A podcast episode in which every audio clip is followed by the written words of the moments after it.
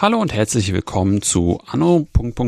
dem Podcast über aktuelle Forschung aus der Geschichtswissenschaft. Mein Name ist Philipp Jansen und ich begrüße alle zur neunten Folge. Heute wenden wir unseren Blick auf Spanien unter Franco und sprechen darüber, wie Fußball, konkreter Real Madrid, in der Diktatur in den 50er und 60er Jahren aussah und agierte. Und dazu begrüße ich meinen Gast Julian Rieck. Schönen guten Tag. Ja, hallo. Vielen Dank für die Einladung. Sehr gerne. Äh, Julian, bevor wir ins Thema starten, kannst du, möchtest du noch etwas zu dir sagen? Ja, ähm, also äh, ich habe mir überlegt, eigentlich damit anzufangen, ähm, dass ich über den Fußball zur Geschichte gekommen bin, könnte man sagen. Ähm, es sind eigentlich zwei Pfade, die sich, äh, die eigentlich erst zusammen losgingen, könnte man sagen, und dann sich so ein bisschen auseinander dividiert haben und dann in meiner Doktorarbeit wieder zusammen äh, sich zusammengeführt haben. Also, mhm. äh, ich habe schon immer als Kind, ähm, wenn ich so Geschichten gelesen habe, äh, dann waren das meistens Fußballgeschichten ähm, von, von ja, Gleichaltrigen eigentlich, die erzählt haben aus ihrer Kindheit. Und ähm, das war dann halt eben häufig äh, Geschichten aus den 40er, 50er, 60er Jahren. Und äh, das war natürlich eine ganz andere Lebensrealität. Und ich habe mich dann äh, irgendwie schon als Kind gefragt, ähm, ja, was war das für eine Zeit? Und ähm, habe mich dann schon früh ähm, ja, für den Fußball, auch für die Geschichte interessiert. Und ähm, naja, und dann während des Studiums äh, habe ich tatsächlich mal eine, eine Hausarbeit geschrieben über den, über den DFB im, im Dritten Reich. Habe das dann aber wieder so ein bisschen äh, ja, vernachlässigt, könnte man sagen. Also ähm, bin Fußballfan, aber ähm, habe das eben erstmal nicht weiter wissenschaftlich verfolgt. Ähm, ja, und dann äh, habe ich äh, in Spanien studiert, in Valencia. Ähm, bin so mit der spanischen Geschichte vor allen Dingen in Kontakt äh, gekommen und äh, habe dann meine Magisterarbeit geschrieben über einen Vergleich der Aufarbeitung von Vergangenheit in der Bundesrepublik und ähm, eben Spanien der Nachfranco-Zeit, also wie ist man jeweils mit den Diktaturen umgegangen mhm. Und habe dann äh, meine Doktorarbeit in Berlin angefangen. Ähm, äh, dort ja, lehrt eigentlich die einzige, das ist der einzige Lehrstuhl, der sich mit, noch mit Spanien als, ähm, als Geschichtswissenschaft äh, beschäftigt. Und ähm, ja, meine Doktormutter, äh, die Frau Aschmann, hat ähm, hat quasi das Thema mir dann vorgeschlagen. Also sie hat gemerkt, okay, da ist äh, Spanien, ist, äh, das war eh die Voraussetzung, ähm, und er interessiert sich für Fußball und hat mich quasi zu dem Thema gebracht. Und ähm, ja, so habe ich auch wieder angefangen, äh, beides zu verbinden, also Wissenschaft und Fußball. Hm, hm. Wenn wir dann ja schon ziemlich tief drin sind, ähm, hast du jetzt gerade auch ja schon gesagt, wie du zum Thema gekommen bist. Ähm, wollen wir vielleicht, nachdem du kurz gesagt hast, worum es dir konkret geht, einmal kurz überhaupt mal uns Franco und den Frankismus angucken, bevor wir dann in dein Thema konkret einsteigen? Auf jeden Fall. Soll, soll ich einfach loslegen und oder hast du Genau, du kannst einfach den Titel sagen oder wie, wie deine, ja, wie, wie die Arbeit jetzt konkret heißt und dann können wir uns über Franco unterhalten. Genau, ja, also ähm, der, der, der Arbeitstitel ist bis jetzt halt ähm, Diktatur und Fußball, Real Madrid im Frankismus.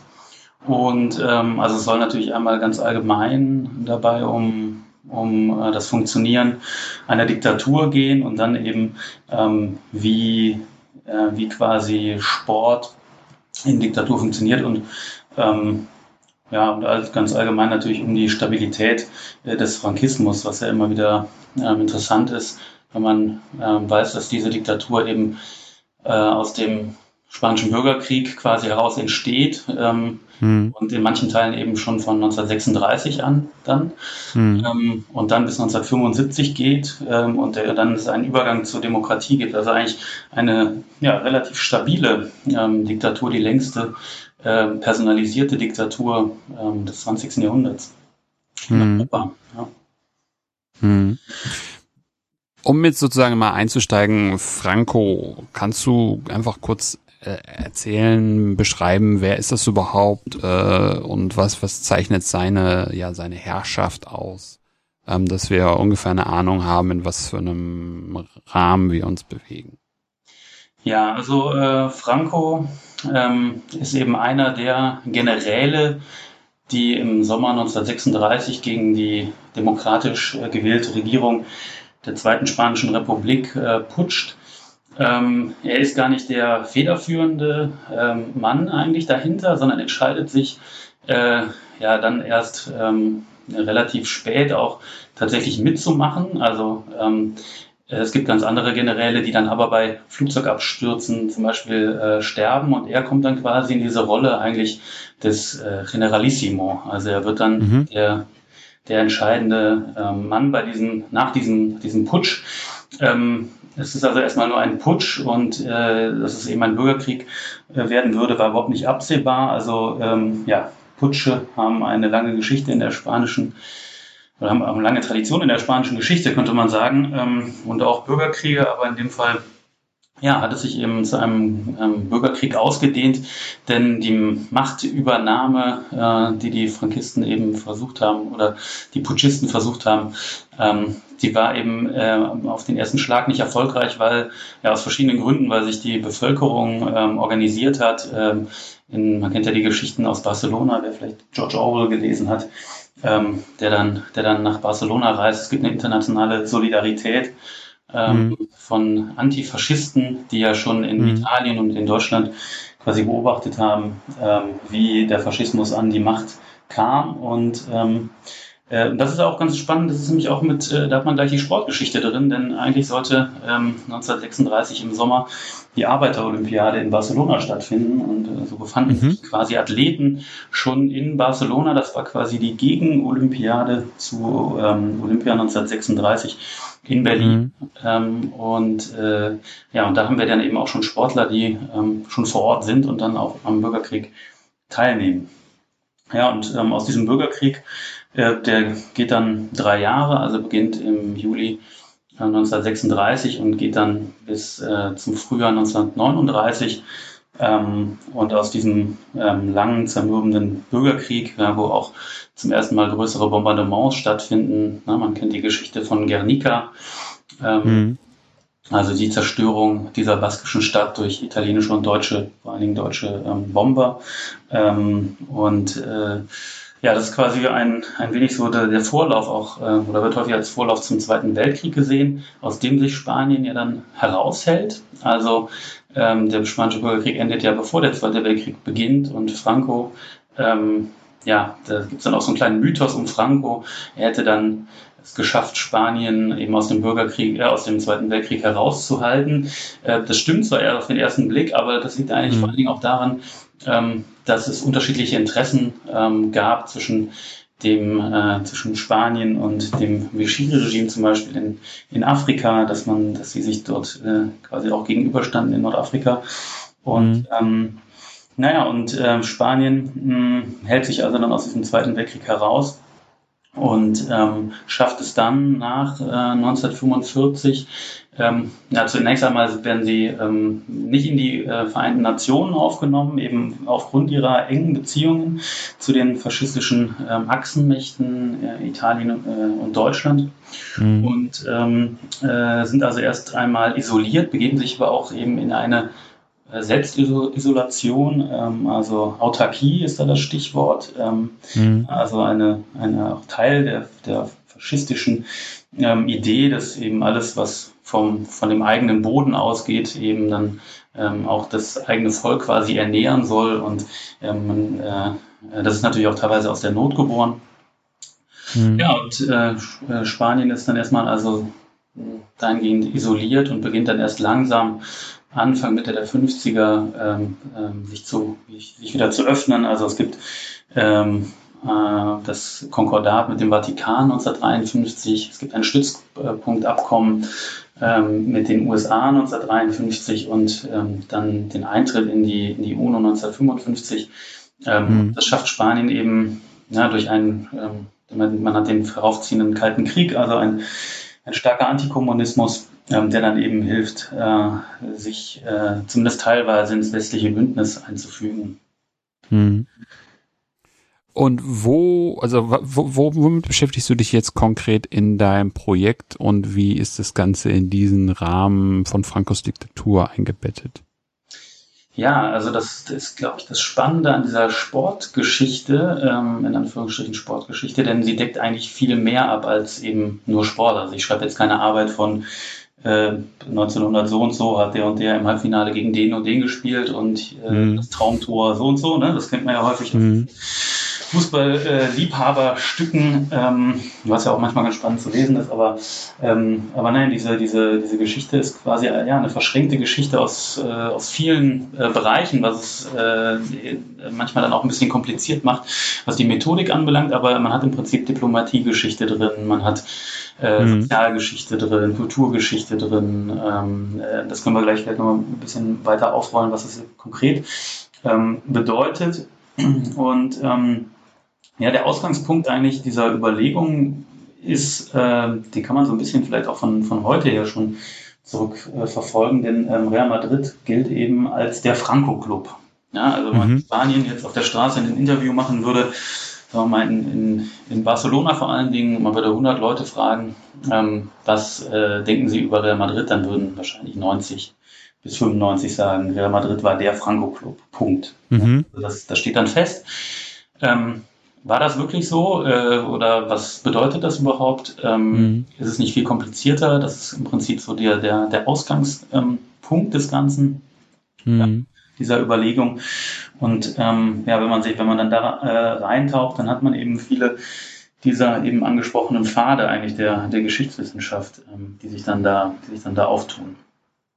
Und ähm, ja, vielleicht ähm, einfach so, dass ähm, das, was am, am meisten in diese Richtung führt, äh, dass es eng mit dem Regime verstrickt war, ähm, der Club, ist die Tatsache, dass Real Madrid so etwas wie äh, der Akteur einer alternativen Außenpolitik war. Also mhm. diese Isolation ja. angesprochen. Ähm, Spanien ist also isoliert und ähm, wenn man natürlich dann äh, so langsam wieder den Weg zurückfindet, heißt es ja auch nicht, dass man gleich sofort äh, äh, auch von auch äh, ja ähm, als gleichwertiger Partner äh, angesehen wird. Ne? So einfach mhm. ist es natürlich nicht. Das kennt man ja auch aus der bundesrepublikanischen ähm, Geschichte, dass diese Anerkennung eben einfach auch ein, ein langer Prozess ist. Und ähm, ja. es gibt schon Untersuchungen äh, zum frühen Frankismus, äh, wo nachgewiesen wird, dass beispielsweise Wissenschaftler ähm, ja, mit politischen Aufgaben betraut wurden. Also da sind dann mhm. ja, Leute quasi, also Wissenschaftler, ähm, ähm, ja, Physiker, äh, äh, zu Kongressen ins Ausland äh, gereist und sind dann vom Regime quasi mit diplomatischen äh, Dingen beauftragt worden, dass man also schon mal äh, Gespräche führt, dass man einfach Netzwerke ähm, aufbaut, was natürlich mhm. damals enorm wichtig war, wenn die Kommunikationsmittel eben noch nicht die heutigen waren.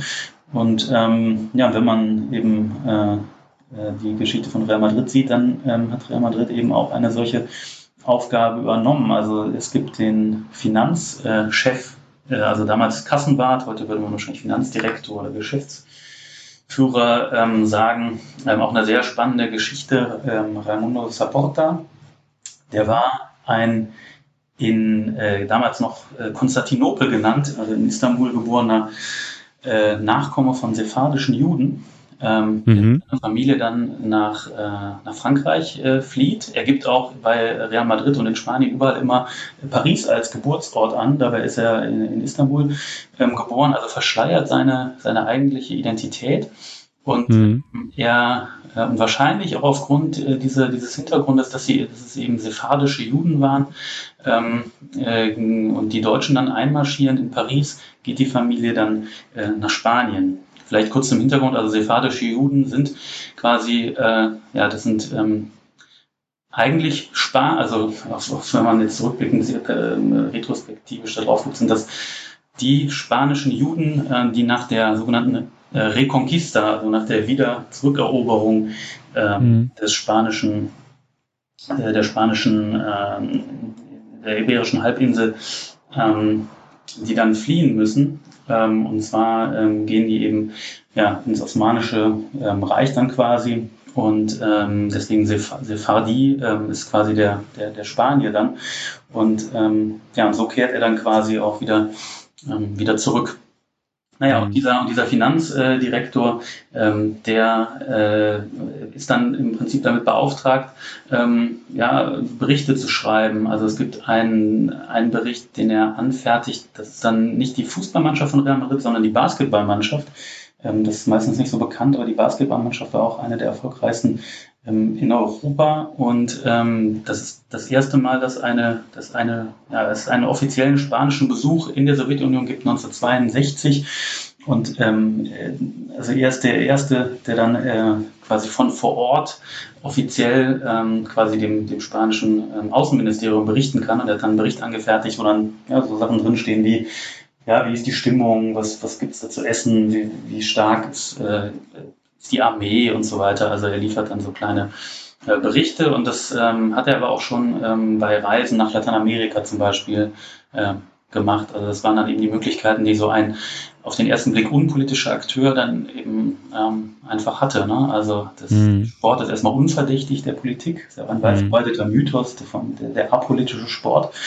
Und ähm, so konnte man das dann, äh, konnte man dann diese Reisen nutzen, um eben Informationen zu bekommen, um äh, Kontakte zu knüpfen oder auch äh, einfach Kontakte aufrechtzuerhalten. Ne? Man muss sich ja auch vorstellen, dass es viele spanische, ähm, ja, sogenannte Kolonien ähm, dann auf der ganzen Welt gibt. Also in der Bundesrepublik mhm. sind natürlich die spanischen äh, sogenannten Gastarbeiter, die Arbeitsmigranten natürlich äh, bekannt, aber natürlich in Lateinamerika ähm, gibt es eben diese spanischen Kulturclubs und so weiter, ähm, die man überall findet und zu denen haben sie dann Kontakt gehalten beispielsweise. Oder es gibt Geschichten, wo sie den Arbeitern, den spanischen Arbeitern über Opel, äh, die wollen dann Trikots von Real Madrid äh, haben äh, und dann äh, versucht man darüber eben diesen Kontakt zur Heimat zu halten.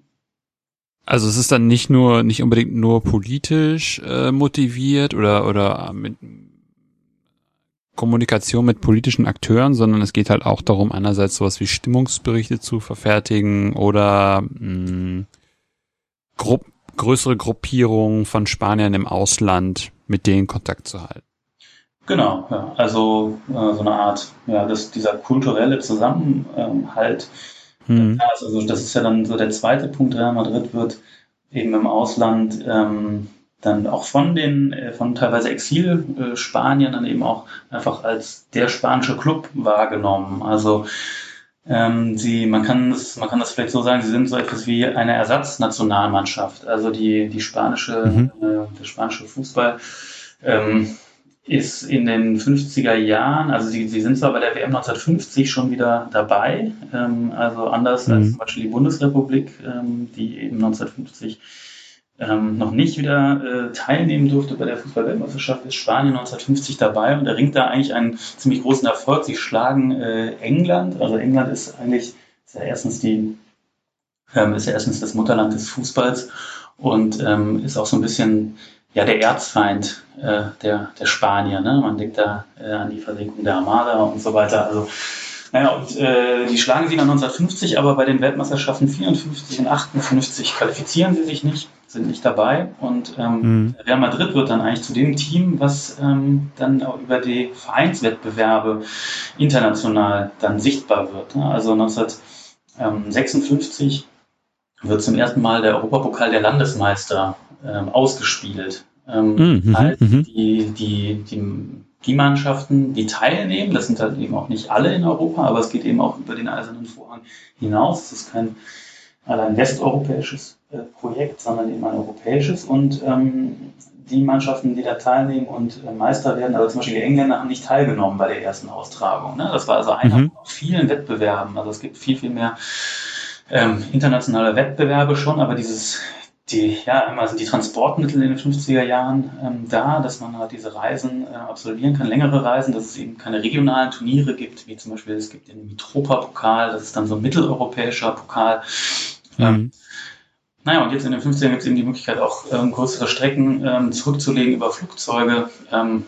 äh, man kann auch in der Woche spielen, ähm, weil, äh, weil es Fluglichtmasten äh, immer mehr gibt. Ähm, das ist auch einfach so eine technische Sache. Ne? Häufig liegen mhm. immer am Wochenende. Da kann man international gar nicht spielen und das ändert sich dann eben ähm, in den 50ern.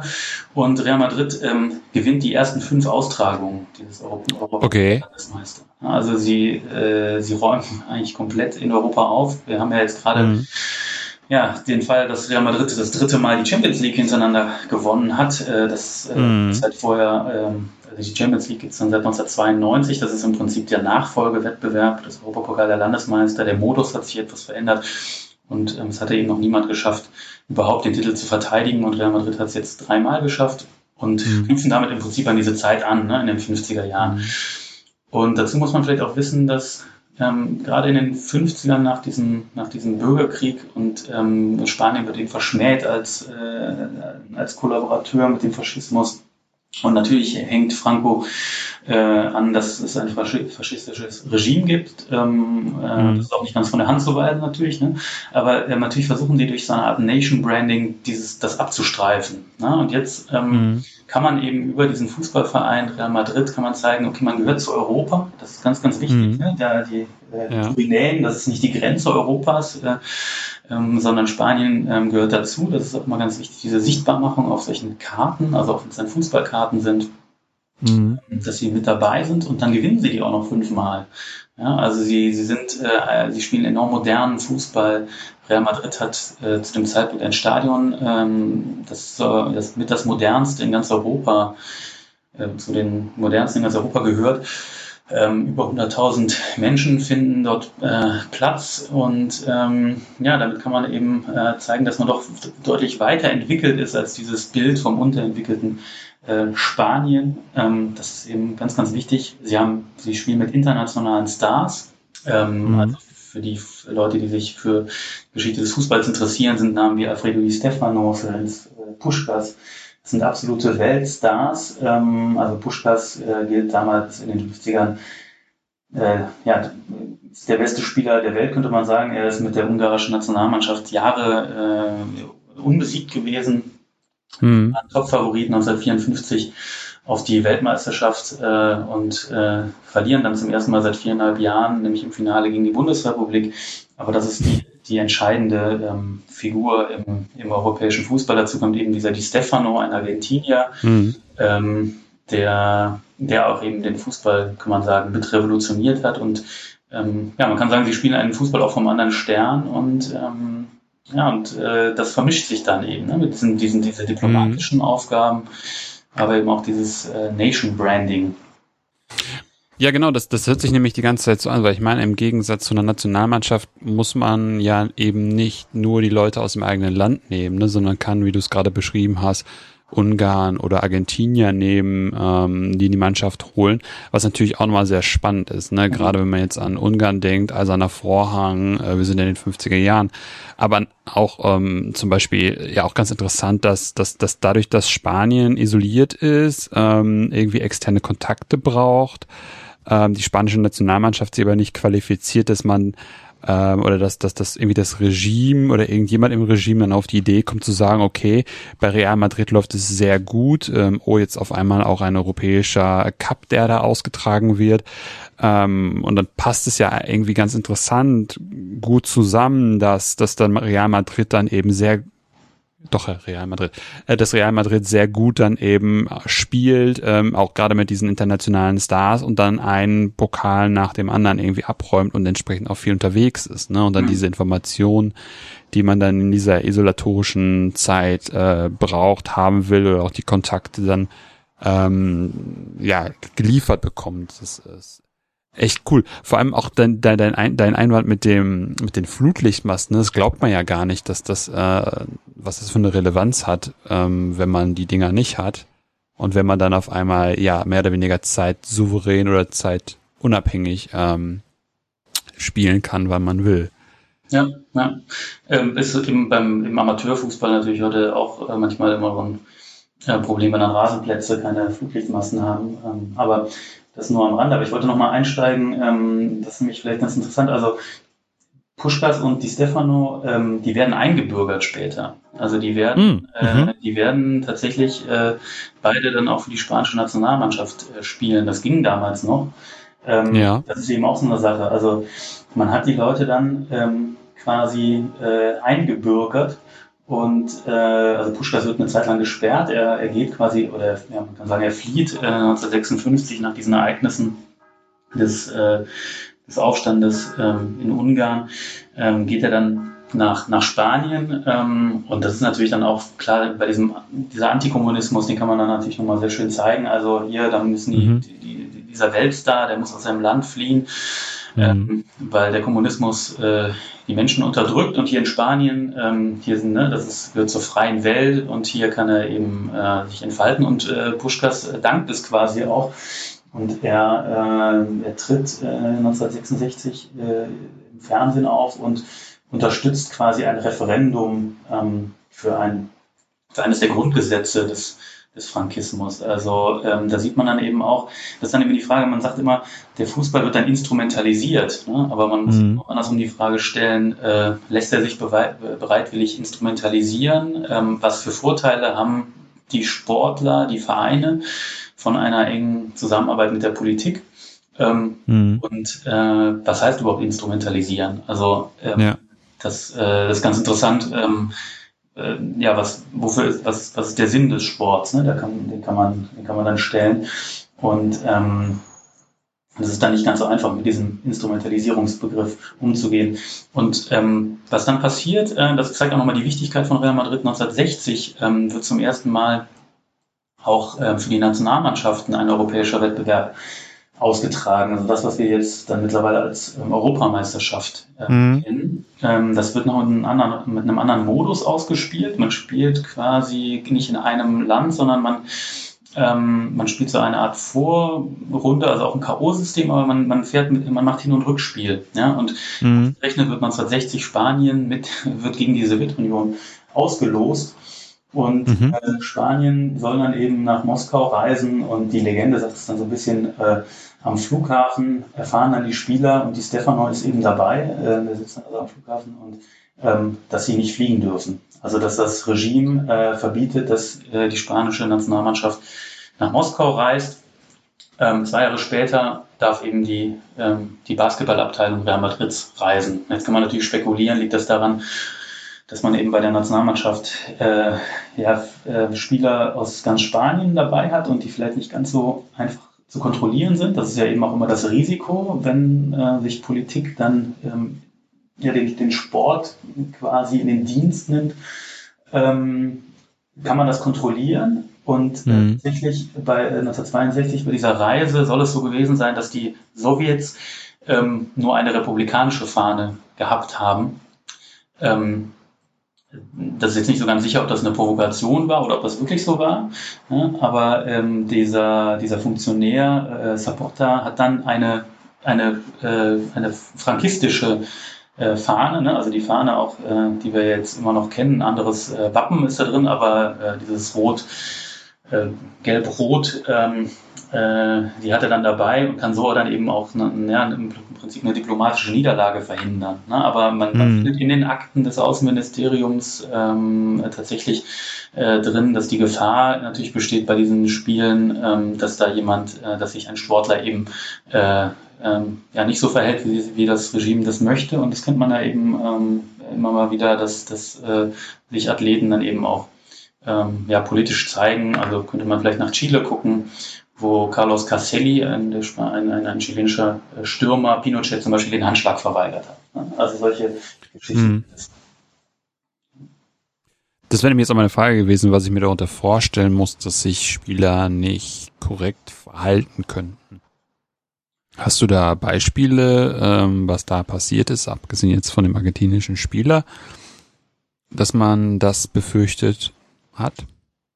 Ähm, also jetzt für den äh, konkreten Fall ähm, in, in Spanien ähm, ist es äh, schwierig auszumachen. Also es gibt Zwischenfälle von anderen Mannschaften, ähm, die ich äh, die ich im, im, im, in einem Archiv in, in Madrid äh, gefunden habe. Also dass dann zum Beispiel bei einem Freundschaftsspiel von Celta de Vigo, einem galizischen Verein in den 50ern, die spielen in, äh, in Toulouse in Frankreich, ähm, mal, äh, erinnere ich jetzt nicht richtig. Und ähm, dort sollen sie die äh, republikanische Hymne zum Beispiel gesungen haben. Ne? Also, mhm. äh, und das wird dann eben, äh, das wird dann zum Thema zwischen, zwischen dem Regime. Ähm, es gibt äh, schon im Bürgerkrieg ähm, den Fall, dass äh, eine baskische und eine katalanische Mannschaft ähm, sich auf quasi ja, auf eine Reise, auf, jeweils auf Reisen begeben, um für die Republik, also die, die, ähm, die demokratisch regierte, äh, gewählte Regierung, ja, in Anführungsstrichen Propaganda, also gar nicht im, Negativ, äh, im negativen Sinn, äh, eben Werbung zu machen für für die Republik ähm, und die reisen dann eben ähm, äh, ja, durch, durch Europa und dann auch durch die Welt. Also die, die baskische Mannschaft äh, kommt dann bis nach Mexiko und ähm, äh, manche oder viele bleiben dann ähm, äh, in Mexiko oder in anderen Ländern ähm, Lateinamerikas und es gibt, ähm, ich habe ähm, Akten gefunden von einem ähm, Spieler, der dann in den frühen 50ern wieder zurück nach Spanien kommt zu einem Freundschaftsspiel mit seinem argentinischen Verein und der wird dann zum Beispiel auch beschattet mhm. von der, vom, vom Geheimdienst quasi und ähm, äh, dann wird geguckt, wer, mit wem trifft er sich mhm. ähm, und äh, dann, dann kommt quasi der beruhigende Bericht, nein, er trifft sich mit Sportfunktionären, die uns aber alle, die kennen wir als wohl, dem Regime wohlgesonnene äh, Funktionäre. Ja, ähm, ähm, aber dass jetzt zum Beispiel bei, bei Real Madrid da jetzt jemand ähm, im Ausland protestiert hätte, das, das habe ich nicht gefunden, aber es gibt es quasi andersrum, dass, äh, dass es Proteste gegen Real Madrid gibt. Also dass es auch im Ausland natürlich wahrgenommen wurde, nicht nur als der spanische Verein, sondern eben auch der Regimeverein. Also die, die symbolisieren jetzt in dem Fall äh, das Franco-Regime. Es gibt ähm, einen Zwischenfall in, in, äh, in Kanada, mhm. wo am Flughafen äh, jemand auftritt mit einem T-Shirt, wo drauf steht Real Madrid ja, Franco nein. Mhm.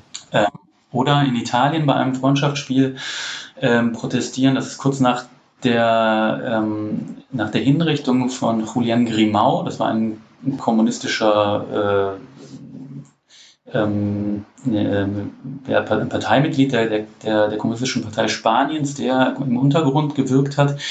Und äh, der wird, äh, der wird ähm, hingerichtet. Und äh, daraufhin kurz danach äh, reist Real Madrid zu einem Freundschaftsspiel nach Turin. Und da ähm, demonstrieren dann ähm, äh, größtenteils Italiener gegen gegen ähm, die Mannschaft von Real Madrid und, und, äh, und also machen ganz deutlich, dass das im Zusammenhang steht. Mhm. Und einen anderen Fall gibt es 1966, äh, im, das ist das ähm, sechste Mal, dass Real Madrid in der Europapokal der Landesmeister dann ähm, gewinnt ähm, in Brüssel. Mhm. Und da ähm, nehmen, da, da schwenken ähm, äh, Zuschauer äh, eine republikanische Fahne. Mhm. Also sie gehen ins Stadion und unterstützen Real Madrid, weil es eben der spanische Vertreter ist. Mhm. Aber sie machen ganz deutlich, dass sie eben ähm, nicht das, das Franco-Regime unterstützen, sondern eben, dass sie äh, ja, Spanien unterstützen. Ne? Also da sieht man auch äh, diese Widersprüche. Das wäre jetzt auch der Punkt genau gewesen, wo ich äh, da meinerseits dann nochmal eingehakt hätte, nämlich äh, genau die Frage ähm, danach, ist es jetzt nur ein, ein, ein, ein, ein, ein ja, ein, eine Mannschaft, ein, ein Verein Frankos, äh, wie soll man das überhaupt oder wie wird überhaupt behauptet, dass das, ähm, dass das ja ist oder dass, dass, dass das wirklich Real Madrid ein Franco-Verein ist. Ähm, und ja, wie du es gerade schon aufgemacht hast, du hast dann auf einmal solche Sachen, dass dann, oder solche, solche Situationen, dass einerseits das ähm, der Mannschaft zugejubelt wird, aber auf der anderen Seite das, das, das politische System aus, die, aus dem Land, aus dem sie kommen, dann abgelehnt wird. Also eigentlich dann wiederum konterkariert das ja diesen Mythos von äh, Real Madrid ist ein Franco-Verein. Also vielleicht nochmal konkret die Frage einfach, kannst du das nochmal aufdröseln, wie es dazu kommt und hast du ja in deiner Arbeit ähm, da irgendwelche Antworten drauf gefunden oder oder ja Bewertungen, ähm, wie wie man das ja sich bei Tage betrachtet vorstellen muss? Ähm, eine ganz wichtige, ganz wichtige Frage, also die ich mir auch äh, die ich stelle, weil ähm, natürlich, was ist ein Fußballverein? Ne? Das, äh, also es gibt diesen schönen äh, Satz von Michel Bernard, äh, der gesagt hat, im Sport will sich, will sich die Gesellschaft ihrer Realität bestätigen. Äh, ihre mhm. Realität bestätigen. Ähm, man, jeder nimmt quasi seine, ja, sein Weltbild mit ins Stadion und, äh, und sieht dann ähm, quasi das, was, was einem in der, in der Realität quasi widerfahren ist, äh, im Spiel wieder. Und ähm, das sind natürlich ganz unterschiedliche Dinge. Allein schon, ich habe ja jetzt nur dann schon eine Gruppe quasi äh, reingenommen, die Zuschauer. Also erstmal mhm.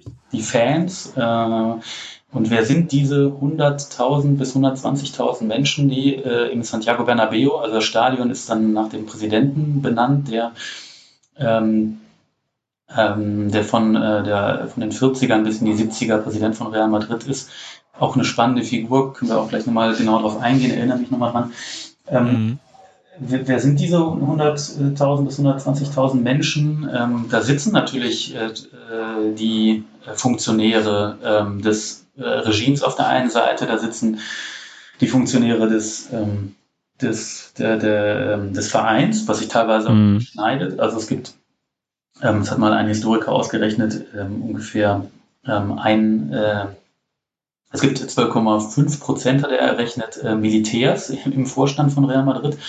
Ähm, es gibt der, der, das Beispiel, dass der Direktor der Devisenbank ähm, Spaniens im Vorstand mhm. von Real Madrid sitzt und so natürlich äh, Devisen beschaffen kann, also Transfers aus dem Ausland, ne, wie zum Beispiel der mhm. von Alfredo Di Stefano, der aus Kolumbien mhm. äh, nach äh, zu Real Madrid wechselt, die, äh, die werden im besten Fall eben mit harter Währung, mit Dollar äh, bezahlt.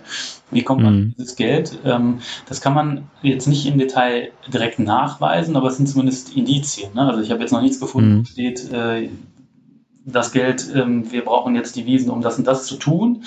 Äh, aber der Verdacht liegt natürlich nahe. Oder ähm, der im Prinzip der Chef der Planungskommission beim Wiederaufbau von Madrid. Madrid wurde ja auch stark beschädigt durch die frankistischen Bombardements und ähm, muss dann eben teilweise wieder aufgebaut werden. Und dieser, äh, dieser ähm, ja, Chef dieser Planungskommission, der sitzt auch bei Real Madrid im Vorstand und man fragt sich eben, wie, wie, wie schafft es dieser Verein so kurz nach dem Bürgerkrieg, Anfang der 40er Jahre schon eins der modernsten und größten Stadien Europas zu bauen. Ja, also mhm. Äh, leider fehlen da bis jetzt äh, die Akten, um das eben auch äh, fest nachzuweisen, aber der Verdacht äh, liegt zumindest nahe. Also haben wir die, die Zuschauer einmal. Natürlich kommen da auch Leute, die Real Madrid schon immer mochten. Also die, die mhm. eine Identität eines Vereins äh, ändert sich eben auch.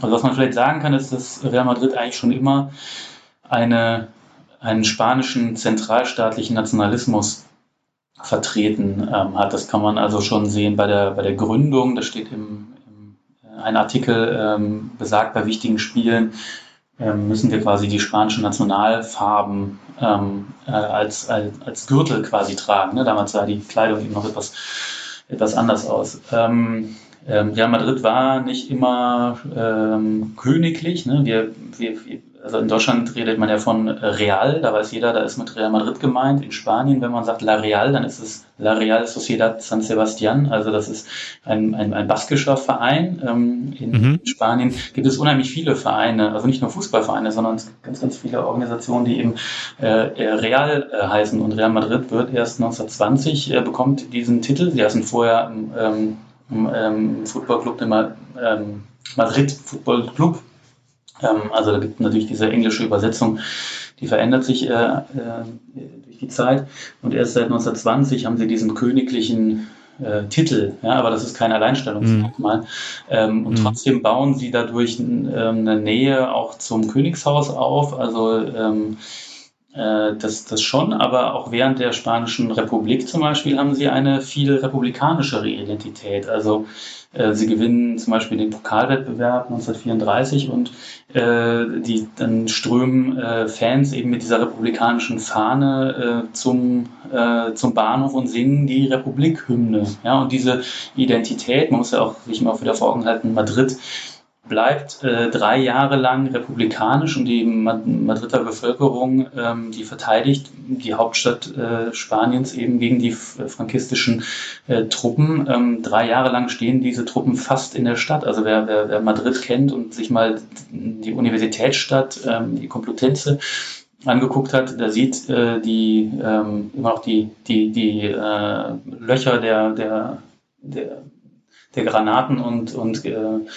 Gewehre. Ähm, also mhm. sind die Frankisten gekommen und sind dann herausgedrängt worden. Also Madrid war republikanisch und das äh, ändert sich dann halt erst auch im, im Nachhinein, dass es dann zu Frankos Hauptstadt wird.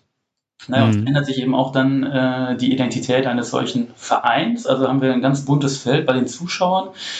Wir haben natürlich bei den Funktionären ähm, überwiegend ähm, überzeugte Frankisten. Also da hätte ich dann eben das Beispiel von, äh, von Santiago Bernabeo, dem, dem Präsidenten. Ähm, mhm.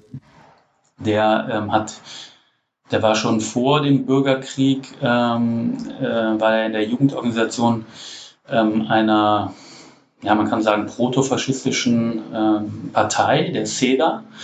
Ähm, mhm. Und ähm, also in Spanien haben wir es ja mit einem verspäteten Faschismus äh, zu tun. Ne? Die Phalange, die dann eben später die Staatspartei wird, die gewinnt bei den letzten freien Wahlen 1936 0,7 Prozent. Aber äh, es ist eben nicht dieser dieser revolutionäre oder dieser nationalrevolutionäre Faschismus wie äh, der Nationalsozialismus eben mhm. war, der sich natürlich auch mit den alten Eliten angelegt hat, sondern er ist halt eher äh, reaktionär äh, geblieben, könnte man sagen. Und äh, ähm, Bernabeo vertritt dann vielleicht eher diese, diese Richtung und er wird dann, er geht dann freiwillig oder ähm, er wird dann freiwilliger in Frankos Armee. Also er kämpft äh, auf Seiten Frankos freiwillig äh, gegen die Republik und ähm, ganz wichtig für das Verhältnis, worauf wir auch noch zu sprechen kommen müssen, zum FC Barcelona ist, dass er bei der Invasion in äh, Katalonien dann teilnimmt. Ja, und also dieser, okay. es gibt einen ganz starken Antikatalanismus äh, mhm.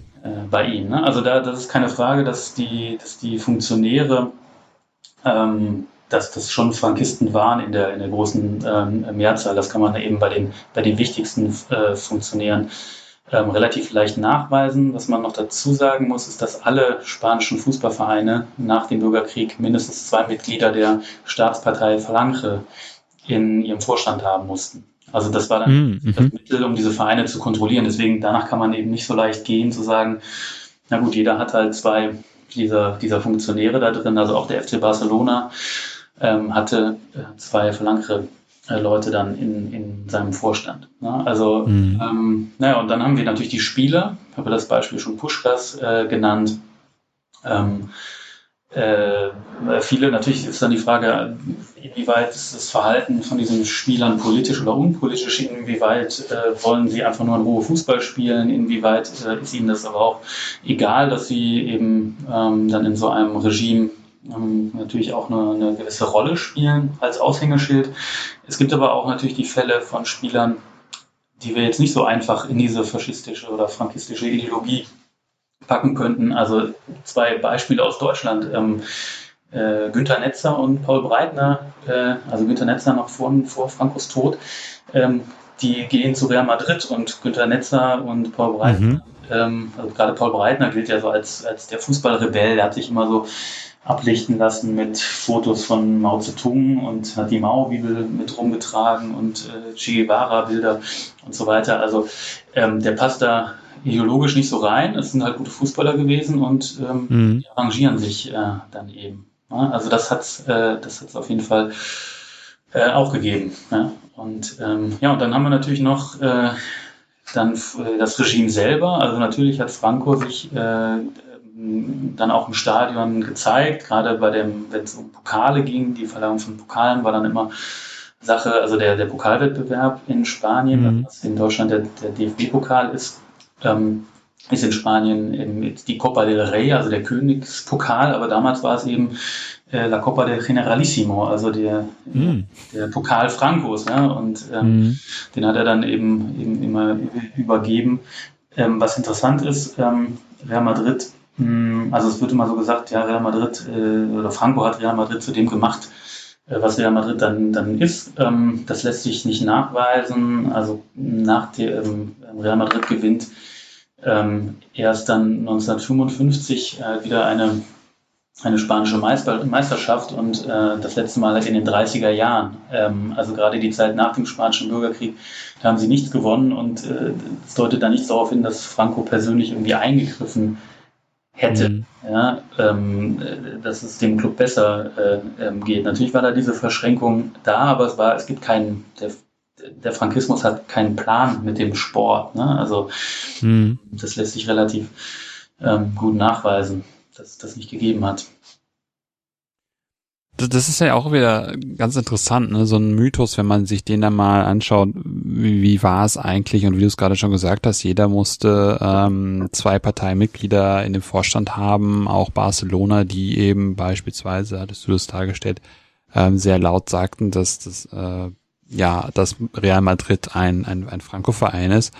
Ähm, und hast dann irgendwie Paul Breitner, war das, ne, als Beispiel ja, ja. genannt, ähm, für jemanden, der dezidiert äh, Kommunist oder ja, mehr oder weniger mit Kommunisten liebäugelt oder mit der Ideologie da dann irgendwie spielt, was dann natürlich auch ein bisschen äh, strange vielleicht von außen betrachtet irgendwie anmutet, wenn man sich vorstellt, dass jemand, der das halt äh, so darstellt, dann äh, eben in einer Diktatur, in einem Fußballverein spielt. Aber da gibt es natürlich bestimmt auch Gründe, äh, warum die das gemacht haben. Ja, man, man, muss natürlich dazu sagen, das ist ja am Ende dann auch, ne? Also es ist dann kurz vor Frankos Tod, wo das Regime ähm, natürlich, das ist dann eben eine, es ist dann eben nicht mehr ähm, es geht nicht mehr so brutal ähm, gegen die eigene Bevölkerung, ähm, äh, gegen die eigene Bevölkerung vor, wie, wie dann nach dem Bürgerkrieg. Das ist natürlich, das ist mm. nicht so, nicht so einfach vergleichen aufgrund dieser ja. Länge der, der, der Diktatur einfach. Ne?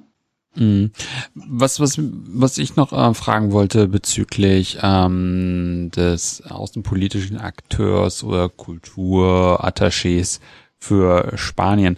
Wie, was für eine Relevanz hatten eigentlich diese Berichte ähm, und die Kontaktherstellung für Spanien? Ja, ist eine sehr ähm, interessante Frage und eine sehr berechtigte Frage, ähm, die ich mir selber auch noch stelle. Also das Problem ist, dass die Akten des Außenministeriums seit Jahren nicht zugänglich sind in, in Spanien ähm, und ich das leider nicht überprüfen kann. Also ähm, ich habe jetzt im Prinzip nur die eine Überlieferung und nicht die Gegenüberlieferung. Und ähm, deswegen ist es schwer jetzt nachzuweisen, was für eine Relevanz diese Berichte auch de facto hatten. Ja, also es kann natürlich auch äh, sein, dass sie abgeheftet wurden und überhaupt keine Relevanz hatten. Aber ähm, es ist eben diese, diese, diese ähm, Auslandsreisen, die müssen abgesprochen werden mit, äh, mit dem Regime. Mhm. Und es gibt tatsächlich dann ähm, Nachweise, wo, wo Saporta im Außenministerium nachfragt, wir reisen jetzt da und dahin, ähm, braucht die Information und das Außenministerium mhm. sagt, nee, brauchen wir nicht gerade. Also das mhm. passiert eben, äh, eben auch, ne? also dass, äh, dass dann eben vielleicht auch andere Kanäle da sind oder dass ich, dass es dann eben auch äh, dann einfach im Laufe der Zeit sich, äh, sich wieder verändert hat, ne? dass dann diese Berichte keine Relevanz mehr hatten. Das, äh, da bin ich noch dran. Hm. Ich fand es auf jeden Fall, finde es auf jeden Fall spannend, dass, dass es da diese Vermengung gibt, weil ja gerade, wenn man jetzt in Bezug zum, zum heute macht, ähm, sich das, das Deutschland heute anguckt, gibt es da ja schon Möglichkeiten, sich dazu zu äußern, zu Politik aber immer wieder gesagt wird vom DFB beispielsweise auch, als auch von dann den äh, Vereinen, dass äh, Fußball unpolitisch sei. Und du hast jetzt, ähm, selbst wenn man die Relevanz nicht, ähm, nicht verifizieren kann, äh, wo mich natürlich noch interessieren würde, warum die äh, Archive zu sind, ähm, auf jeden Fall gibt es da halt eine Vermengung miteinander. Ähm, und die gibt es ja hier auch, weil zum Beispiel diese Einbürgerung, äh, da mag dann vielleicht Spanien damals einer der ersten gewesen sein, was jetzt auch noch eine Frage wäre. Aber das wird ja hier teilweise ja auch so praktiziert. Also in Deutschland oder überhaupt in der restlichen EU und der Welt. Ähm, ja, also äh, genau, dann fange ich mal mit dem, mit dem Archiv an. Das ist, äh, es gibt eine Umstrukturierung, also dass die, die Akten des Außenministeriums, das Außenministerium ist im Zentrum von Madrid und das große Verwaltungsarchiv ist eben äh, außerhalb in Alcalá de Henares. Das äh, ist also so eine gute halbe Stunde mit dem Zug. Und äh, ja, es wird dann halt einfach da kein Geld äh, reingesteckt, um das äh, dann auch fertig zu machen. Ne? Also äh, das kann man jetzt so oder so lesen, ähm, dass es da kaum Interesse gibt äh, von Seiten mhm. der Regierung. Ähm, oder eben, dass es, äh, dass es dass der spanische Staat so klamm ist, dass es äh, wichtigere Dinge gibt. Aber mhm. ähm, ja, das äh, hat einfach damit, damit zu tun. Ähm, ich hoffe, dass es jetzt bald äh, äh, vorangeht und dass man dann da auch wieder, wieder reingucken kann. aber als ich zuletzt äh, letztes Jahr in, in Madrid war, war es eben noch nicht möglich. Mhm. Ähm, und das Zweite, äh, ja, der, ja, man kann ja jetzt einfach, ja, äh, ab wann ist etwas politisch? Wir haben ja jetzt gerade den, den Fall gehabt, ähm, wo Gündogan und äh, Özil sich äh, mit Erdogan äh, getroffen haben. Also zwei äh, mhm. äh, Fußballnationalspieler der, Deutschlands, die bei der WM teilnehmen ähm, und die eben ähm, türkische Wurzeln haben, die sich mit dem türkischen Präsidenten ähm, ja, kann man, vielleicht kann man auch schon von einem Diktator sprechen, sich zeigen und, und, und äh, Gündogan äh, hat sogar auf sein Trikot geschrieben, ähm, äh, meinem, für meinen Präsidenten.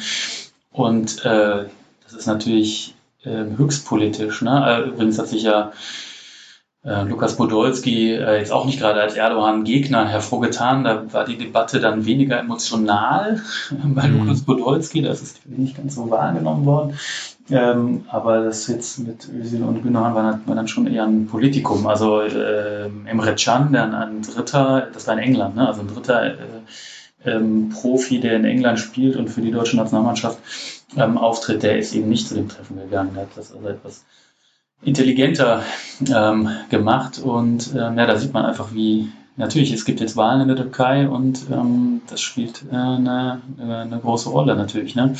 Ähm, wenn man dann auf der anderen Seite sieht, ähm, wie äh, dann Journalisten wie Deniz Yücel äh, äh, ein Jahr in, in, in der Türkei im, im, im Knast verbringen. Ne? Und äh, Fußballer lassen sich dann mit eben äh, dem Präsidenten ablichten. Also ja, da kann man nur wirklich nicht vom politischen äh, Fußball sprechen. Mhm. Na, und, und, die, und natürlich ist ja diese, diese Frage äh, der, der Einbürgerung, äh, das ist eben auch ein ganz, ganz weites Feld. Also Fußball war eigentlich mal zu seiner Anfangszeit eben enorm international. Ne? Also diese Vorstellung, die wir jetzt äh, natürlich haben, ähm, dass äh, ja, es diese homogenen Nationalstaaten vielleicht gibt, ne? wo dann einfach äh, wer, wer, wer ist da spielberechtigt für welche Nation mhm. und, und, und mhm. es auch diese Wechselfristen einfach gibt, äh, das ist natürlich ähm, das ist natürlich eine, eine Einbildung und ähm, der Fußball, der kommt ja, ja, dieser moderne Fußball kommt ja aus England, verbreitet sich dann ähm, in der ganzen Welt und das sind äh, viele es sind englische in Spanien sind es englische Arbeiter auf der einen Seite, ähm, äh, also englische Mineningenieure ähm, ähm, und, äh, und teilweise sind es eben Studenten, also äh, die im Ausland studieren und dann den Fußball mitbringen. Und ähm, das, ist zum Beispiel das, äh, das Beispiel äh, von Athletic Bilbao. Ähm, die spielen bis heute nur mit Basken in Anführungsstrichen. Und dann ist natürlich schnell die Frage, wer ist denn Baske? Ja, also äh, ab wann äh, ist das so? Und ähm, zu, zur Gründungszeit, ähm, also wie der Name eigentlich schon sagt, es leitet sich eben natürlich von ähm, Athletic ab, wird auch genauso geschrieben. Und äh, das waren also äh, ähm, ja eigentlich mal Engländer, die dann äh, den, den, den Basten quasi das Fußballspielen ähm, gezeigt haben. Und ähm, naja, und äh, dann hat sich das Ganze eben auch durch diese, natürlich durch diesen ähm, der, der, der baskische moderne Nationalismus der entwickelt sich eben um die Jahrhundertwende zeitgleich eben mit dem Fußball im Prinzip in, in Spanien. Und dann setzt sich eben immer mehr diese Idee durch, es sollen dann nur Basken spielen, ähm, was dann auch dazu geführt hat, dass von vielen Phalange-Mitgliedern, das ist jetzt interessant, für diese, diese Idee von, von einer Nationalmannschaft, ähm, dass viele Phalange-Mitglieder gesagt haben, wer der eigentliche äh, spanische Verein ist, ja, äh, Athletic Bilbao, weil da spielen nur Spanier. Also ähm, man darf nicht mhm. vergessen, dass in dieser faschistischen Ideologie das kennt man aus dem Nationalsozialismus ja auch, wenn dann beim Reichsparteitag äh, ja, jede Gau sich quasi vorstellt und sagt, ich bin aus da und da, ich bin vom Niederrhein, ich bin von, ne, dass diese regionalen Identitäten im Faschismus nicht aufgelöst werden. Und genauso ist mhm. es im spanischen Faschismus auch, dass Katalonien gehört zu Spanien, ist eben eine Region Spaniens und keine eigene Nation. Und das Baskenland ist mhm. eine Region Spaniens und deswegen gelten aus dieser, aus dieser Sicht ähm, gelten eben die Basken als Spanier und deswegen ist es die spanischste ähm, äh, Mannschaft. Ähm, also äh, ganz spannend und ähm, dass es eine Ausländerobergrenze gibt, äh, das ist dann zurückzuführen auf, das geht dann in die 50er Jahre zurück, nämlich genau zu der Zeit, als dann die spanische Nationalmannschaft eben weniger erfolgreich war. Ähm, mhm. Hat dann die Liga eingeführt, dass nur äh, äh, dass eben ähm, nur so und so viele ähm, Ausländer ähm, in den Mannschaften spielen dürfen und ähm, ja, dann hat man eben die Spieler eingebürgert. Ja, also das Ding mhm. ist quasi im Gang. Das hat ja, das hat ja in, in der Bundes, äh, in der, der deutschen Nationalmannschaft auch gegeben. Äh, Paulo Rink zum Beispiel ist da ein Beispiel. Der hatte dann, der ist, der ist, der ist in Brasilien geboren und hatte dann, wie der Nachname sagt, einen deutschen Urgroßvater oder, oder, oder Großvater. Mhm.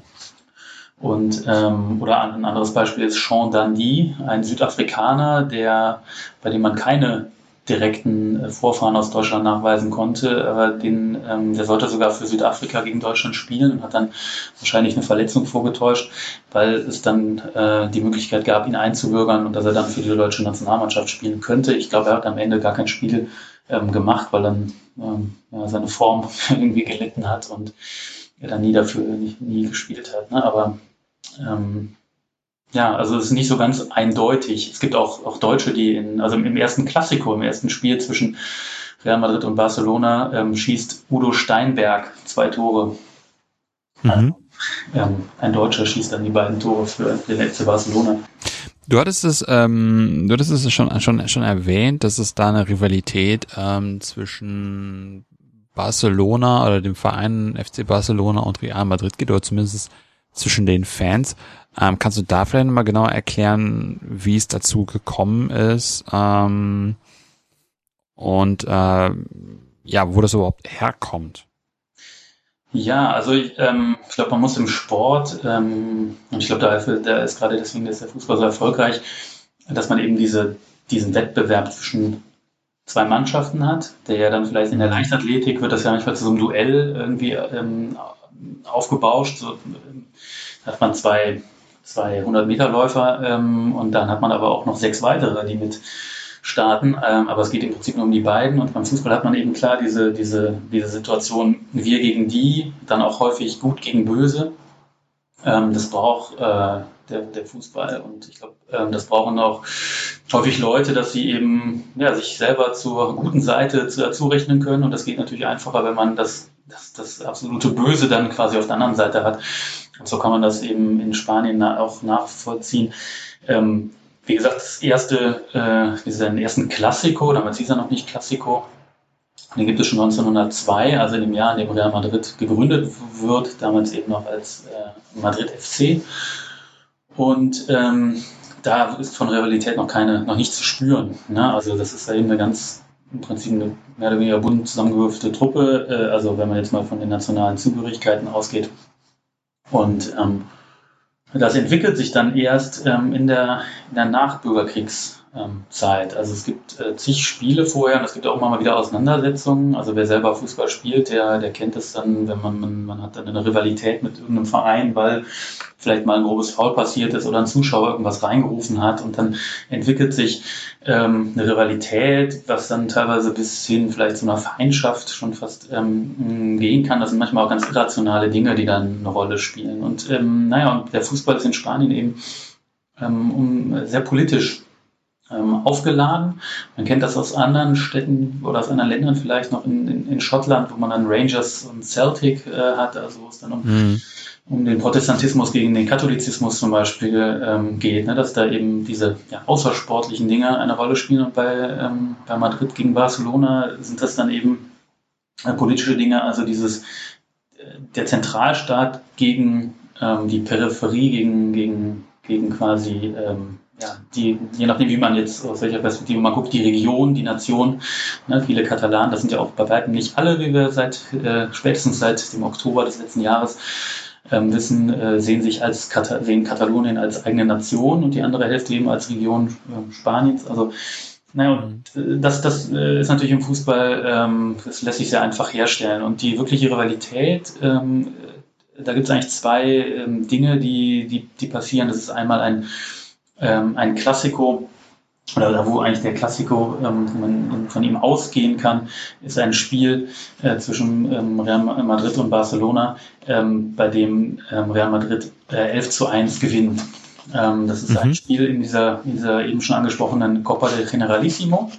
Und ähm, Real Madrid ähm, gewinnt, äh, gewinnt eben 11 zu 1, was ein absurd hohes Ergebnis ist. Ähm, äh, also es ist schon schwierig, äh, das im Nachhinein nachzuvollziehen, wie das, wie das genau gelaufen ist.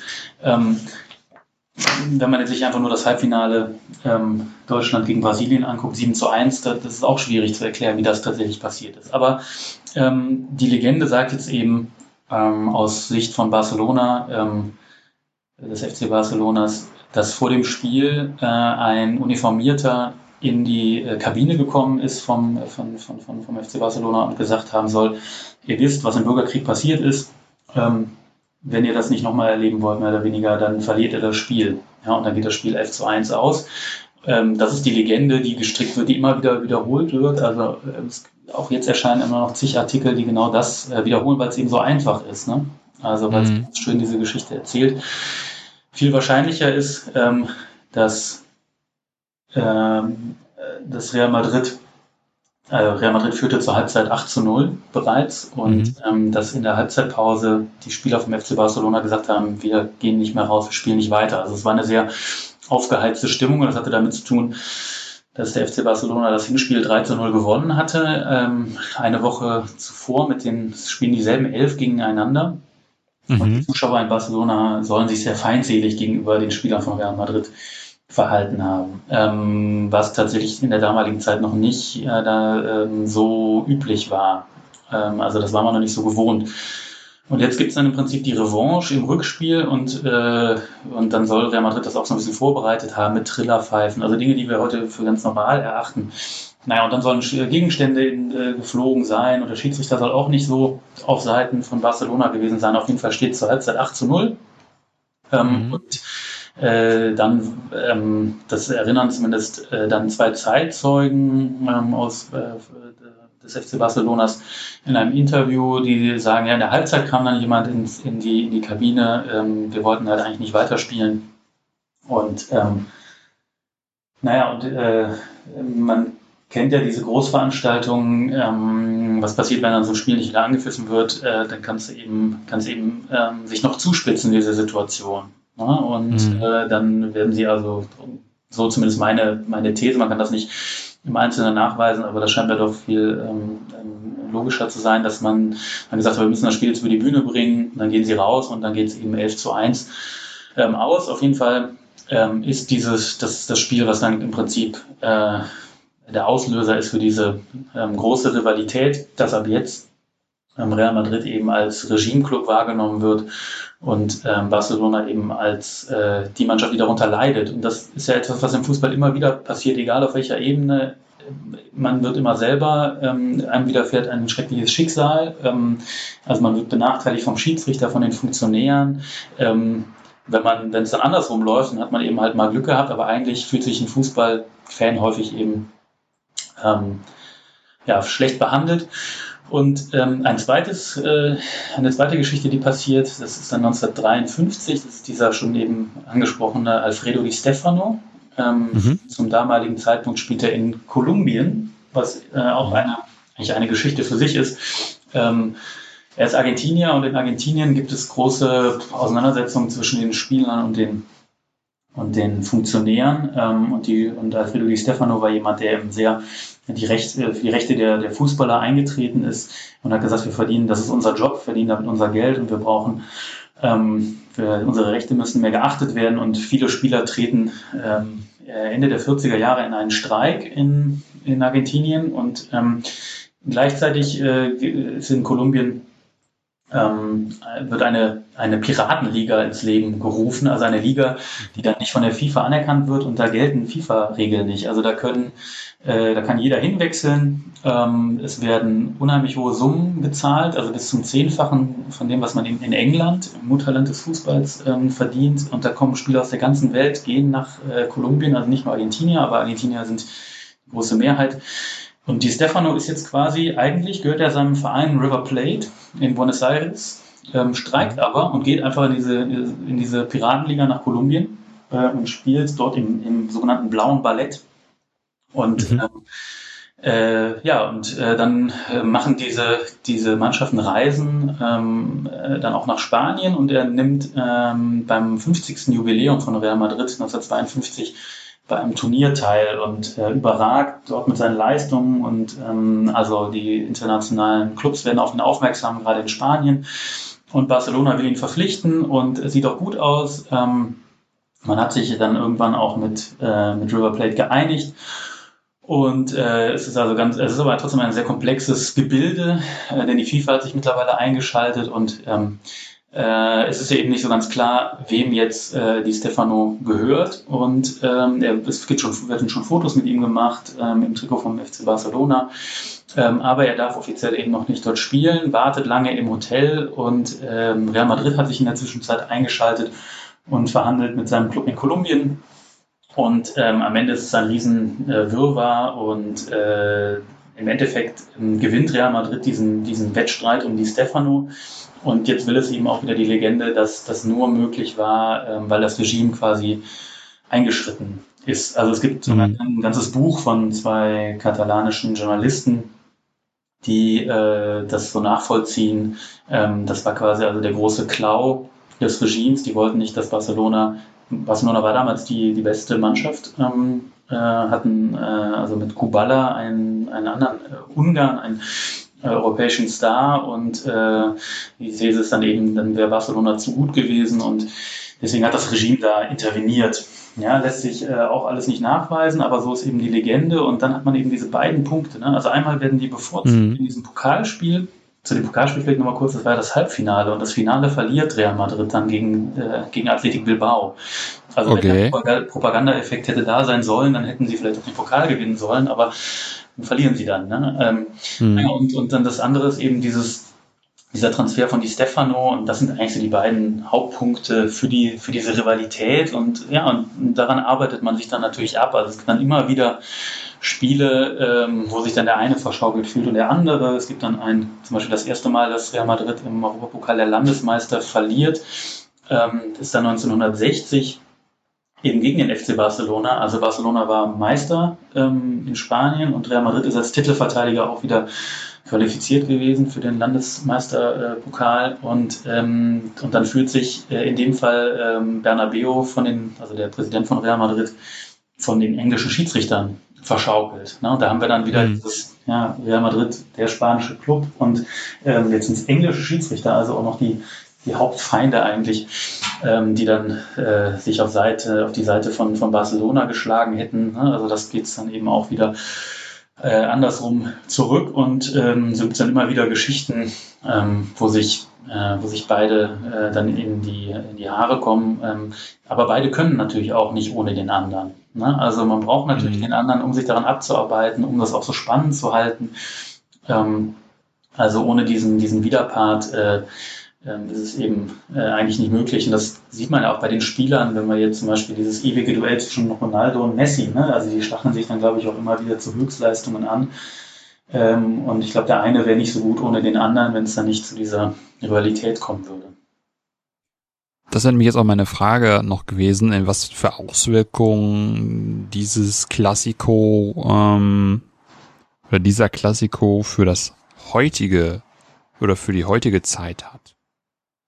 Ja, also ähm, enorm. Ne? Also ähm, mit, also durch, natürlich durch Internet ähm, kann man jetzt die Spiele ähm, auf der ganzen Welt sehen und das ist äh, wahrscheinlich das Spiel, äh, was die meisten Zuschauer dann äh, zieht. Und ähm, jeder kennt, also wenn man in der Welt unterwegs ist, äh, sieht man in den entlegensten Orten Leute mit Messi und äh, Ronaldo ähm, äh. Man entscheidet sich dann für die eine oder die andere Mannschaft. Ähm, das ist auch ganz interessant. In, es gab eine Umfrage in Spanien und nur 11 Prozent der Befragten haben gesagt, dass sie für keine der beiden äh, sind. Ne? Also man hat eigentlich seinen lokalen Verein und man hat mhm. einen dieser beiden großen Vereine. Mhm. Und das muss man natürlich irgendwie rechtfertigen. Und äh, als Fan des FC Barcelonas würde man dann wahrscheinlich eher damit rechtfertigen, dass eben äh, Real Madrid der Club äh, Franco gewesen sei und äh, und andersrum, die Real Madrid-Anhänger würden immer sagen, ja, aber der, nee, ähm, die eigentlichen Franco, der eigentliche Franco-Club war äh, Atletico de Madrid, weil die eine Zeit lang ähm, quasi mit der Luftwaffe zusammengegangen waren, also noch enger am Regime gewesen sein.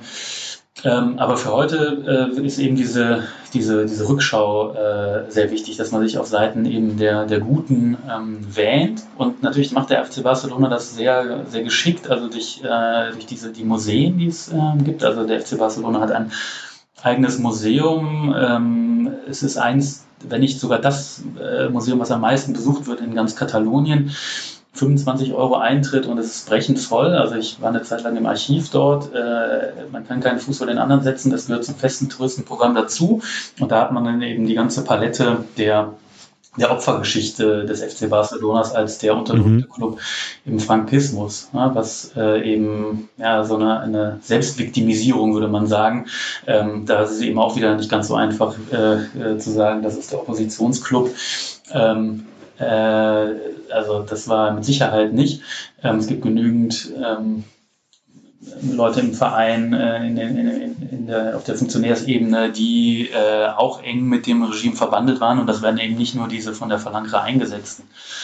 Ähm, mhm. Aber das funktioniert unheimlich gut, diese, äh, dieser Opfermythos und der kommt dann natürlich immer wieder zum Tragen bei, beim Klassiko. Ähm, da wird natürlich dann immer wieder ähm, darauf angespielt, man bereitet sich dann quasi ähm, darauf vor. Ähm, vielleicht ein Beispiel, ähm, es ist kein Klassiko in, ähm, in, in dem Fall, aber der Zentralstaat spielt natürlich trotzdem eine Rolle. Und zwar ähm, ist es im Jahr 2014 ein Spiel zwischen dem FC Barcelona und Athletic Bilbao.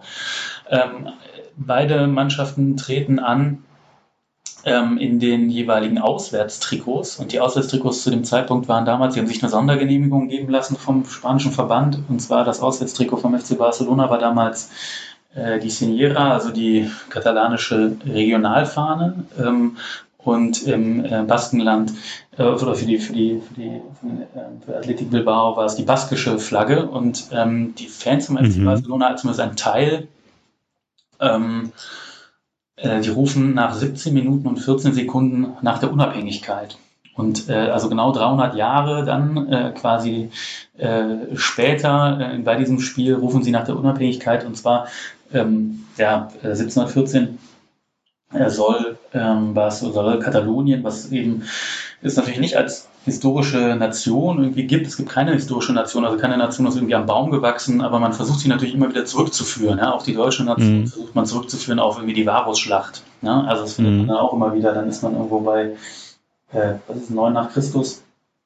Ähm, und in, in Katalonien ist es eben 1714, ähm, wo ähm, ja quasi das Königreich Aragon ähm, gegen Kastilien verliert und ähm, dann rufen sie eben danach nach der, nach der Unabhängigkeit und man sieht äh, im Stadion Banner, wo drauf steht, wir werden frei sein.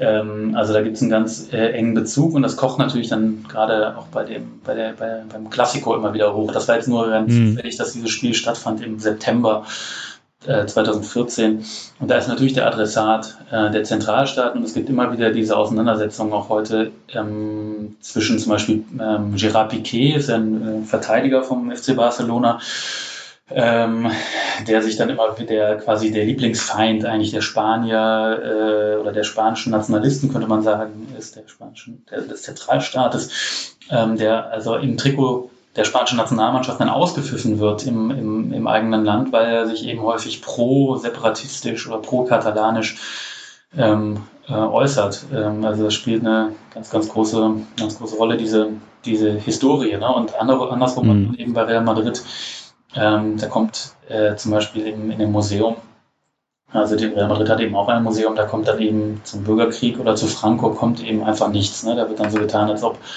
im, okay. im Bürgerkrieg es äh, keinen Fußball gegeben hätte. Ja, mhm. äh, eben auch eine, eine, eine, grandiose Verklärung ähm, Und jeder, jeder hat, zeigt natürlich anhand von Dokumenten seine Geschichte, wie da die Stefano-Transfer zustande gekommen ist. Das ist auch ganz interessant. Also beide haben im Prinzip dann im Museum so eine, ja, eine eigene, ähm, einen eigenen Bereich zum die Stefano-Transfer, um ihren Teil der Geschichte zu belegen. Okay, das äh, ist so ein bisschen strange für jemanden, der sich mit Geschichte beschäftigt und äh, den sich ja genauso wie du dir beide Seiten angucken würde und dann äh, guckt, wo da dann ja das eine falsifizieren oder das andere verifizieren. Und da ist es dann einfach so, man hat dann ja wirklich diese, diese Opfer, Opfergeschichte von beiden Seiten dann, ne, die sich da beide hinstellen. Und ihre, ja, sehr eigene Sicht auf die Sache kundtun und das als die Wahrheit deklarieren. Na klar, ja. Ja, ähm, da kann man natürlich den Vergleich dann äh, zu, zu Deutschland äh, ziehen. Ähm, mhm. Da ist es eben auch nicht ganz so ähm, immer eindeutig. Ne? Also ähm, auch in Deutschland haben viele Fußballvereine lange über die Jahre zwischen 33 und 45 geschrieben, äh, geschwiegen, nicht geschrieben, geschrieben. Mhm. Also das war eine Leerstelle. Ähm, es geht so um 2000 geht es los und mh, mm, tatsächlich ist der FC Schalke 04 so der erste Club, ähm, also Schalke ist der erfolgreichste Club des Nationalsozialismus und deswegen mhm. hängt ihm eben auch dieses, dieses äh, Ding an, es sei irgendwie der Vorzeigeklub der Nazis gewesen. Und sie haben aber relativ früh eine, äh, eine Untersuchung tatsächlich dazu in Auftrag gegeben, also einen unabhängigen, unabhängigen Historiker mh, hm, beauftragt, das zu untersuchen. Und deswegen haben sie das eigentlich ganz, ganz gut gemacht. Ähm, gerade gibt es eine Debatte um den FC Bayern München. Hm, da mhm. ist es eben eher andersrum. Ähm, da hat der FC Bayern selber versucht, so ein bisschen ähm, auch spät, aber dann auch angefangen, das, äh, sich so ein bisschen das Image aufzubauen. Ähm, sie sind quasi ähm, ja, der äh, Hort des Widerstands, Opferclub, ähm, was teilweise auch stimmt. Sie hatten also einen jüdischen Präsidenten und sogar noch bis 1934 einen jüdischen Trainer und ähm, hatten keine hochrangigen Nazi-Funktionäre ähm, im Verein, aber haben es dabei auch dann eben äh, belassen ja, und haben ähm, und haben jetzt erst, jetzt äh, hat das Institut für Zeitgeschichte, ähm, hat eine, eine Doktorandenstelle ausgeschrieben, ähm, die sich dann mit dem Thema FC Bayern München beschäftigt. Ne? Also ähm, jetzt 2018, ähm, mhm. ist auch lange her und äh, also der die deutsche die deutsche Sportgeschichtsschreibung ist da eben ist zwar da im Vergleich zu Spanien viel viel weiter, aber eben auch nicht ganz so weit wie äh, man dann vielleicht denken würde. Ne? Also das hat auch lange gedauert, mhm. bis das Thema äh, ankam. Ja. Hättest du sonst noch was, ähm, was du gerne noch anbringen würdest? Sonst würde ich fast den Deckel drauf machen. Boah, es gibt bestimmt noch äh, viel zu erzählen, aber ähm, äh, ich denke, für den, für den Moment ähm, sollte es erstmal gewesen sein. Wenn jetzt Leute oder Zuhörende denken, sie würden gerne was dazu lesen, was würdest du ihnen empfehlen, um tiefer einzusteigen? Also die Sache ist äh, mit der Literatur ist nicht ganz so einfach. Äh, das, was es dazu gibt, ähm, Real Madrid, äh, Franco Club, ja oder nein, ähm, da gibt es äh, in der deutschen Sprache eine Doktorarbeit von 1999, die leider nur auf ja, so, so eine Art Mikrofilm ähm, zu finden ist. Sehr, sehr schwer, die zu bekommen, leider. Ähm, und die ist eben auch schon äh, mittlerweile etwas älter und arbeitet eben nicht mit Quellen, sondern mit Interviews und also nicht mit schriftlichen Quellen, also keine, keine mhm. dezidiert historische Arbeit. Ähm, es gibt ein sehr, sehr gutes Buch auf Englisch von Sid Lowe, ähm, einem britischen Historiker, äh, also der ist Doktor der Geschichte und hat sich mit der Jugendorganisation der CEDA ähm, äh, beschäftigt, also dieser äh, genau da, wo, wo Santiago Bernabeo drin war. Und der ist jetzt mittlerweile ähm, Korrespondent für den Guardian und hat ein Buch geschrieben, ähm, Fear and Loathing in La Liga, ähm, auf Englisch und auch auf Spanisch erschienen. Das ist kein wissenschaftliches Werk, also es, es gibt keine Fußnoten leider, keine Nachweise, aber es ist sehr, sehr gut recherchiert. Er arbeitet auch mit mhm.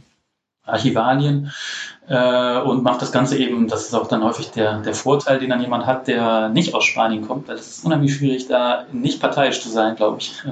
Und wenn dann jemand von draußen drauf guckt, äh, dem gelingt das dann immer etwas besser. Und äh, das macht er eben, also er ist da sehr, sehr unparteiisch. Ähm, das gibt es also ähm, auf Englisch und auf, auf Spanisch. Ähm, und dann gibt es die, wenn man sich jetzt zum Beispiel zum Fußball und äh, diesen der Nationalitäten oder den Nationalitäten in Spanien auseinandersetzen will, dann gibt es äh, Alejandro Quiroga, ähm, der schreibt auch auf Englisch. Äh, also da findet mhm. man äh, Bücher und, und, Texte von ihm ähm, auch auf Englisch und ähm, sonst eben, ja, gibt es eben viel populär, ich möchte noch nicht mal wissenschaftlich sagen, sondern es gibt halt sehr viel polemisches ähm, äh, vor allen Dingen auf Spanisch. Ne? Dann äh, wird dann geschrieben die dunkle Geschichte Real Madrids, wo dann schon vorweggenommen wird, wohin es eigentlich gehen soll und so. Also das würde ich auch nicht so sonderlich ähm, hier in dem, in dem Umfeld äh, Wissenschaft ähm, empfehlen. Gut, da sollte doch eigentlich dann für jeden was dabei sein. Die genauen Titel werde ich wie immer in den Shownotes, ähm, in die Shownotes packen. Hättest du ansonsten auch noch eine Gastempfehlung für mich? Ja, ähm, ich habe eigentlich zwei, und zwar, äh, wenn du dich nochmal intensiver mit dem äh, Frankismus auseinandersetzen willst und auch ähm, gerade da mit der Autarkie und äh, der, der Stabilität dieser Diktatur und wie sich das ähm, sich das in der Wirtschaftspolitik zeigt, dann äh, empfehle ich dir ähm, ja, meine Kollegin aus Berlin, die Anna-Katharina Hofmann, ähm, die gerade ihre Dis äh, dazu fertig gemacht hat. Äh, sehr, sehr spannend, weil es eben nicht so eine, so eine Wirtschaftsgeschichte ist, wo dann wo es darum geht, wie viel Tonnen Stahl irgendjemand produziert, sondern sie geht da sehr viel auf Diskurse ein. Äh, ist sehr, sehr spannend und was ganz anderes ähm, empfehle ich dir äh, Matthäus Hagedorni, der zur Ideen- und Begriffsgeschichte ähm, des Rechtsextremismus ähm, arbeitet. Also zur, der, der, der, der sagt immer, es gibt eigentlich keine neue Rechte, weil die sich immer auf die alte Rechte äh, bezieht und das kann er ähm, hervorragend eben an dieser Ideengeschichte aufrollen. Das wären meine beiden Empfehlungen. Super. Das klingt auf jeden Fall beides spannend. Ähm, und werde mal schauen und versuchen, dass ich die beiden auch in die Sendung kriege. Ja, herzlichen Dank auf jeden Fall für deine Zeit und dass du Gast bei mir warst. Ähm, ja, und ansonsten war's das für heute bei Anno. Wenn es euch gefallen hat, empfehlt den Podcast gerne weiter. Wenn ihr den Podcast auch unterstützen wollt, findet ihr auf der Webseite einen Spendenbutton. Ähm, Im Spätsommer oder Herbst mache ich eine kleine Aufnahmereise und da könnt ihr gerne was in den Hut werfen. Ansonsten hören wir uns bald wieder. In diesem Sinne, auf bald und tschüss.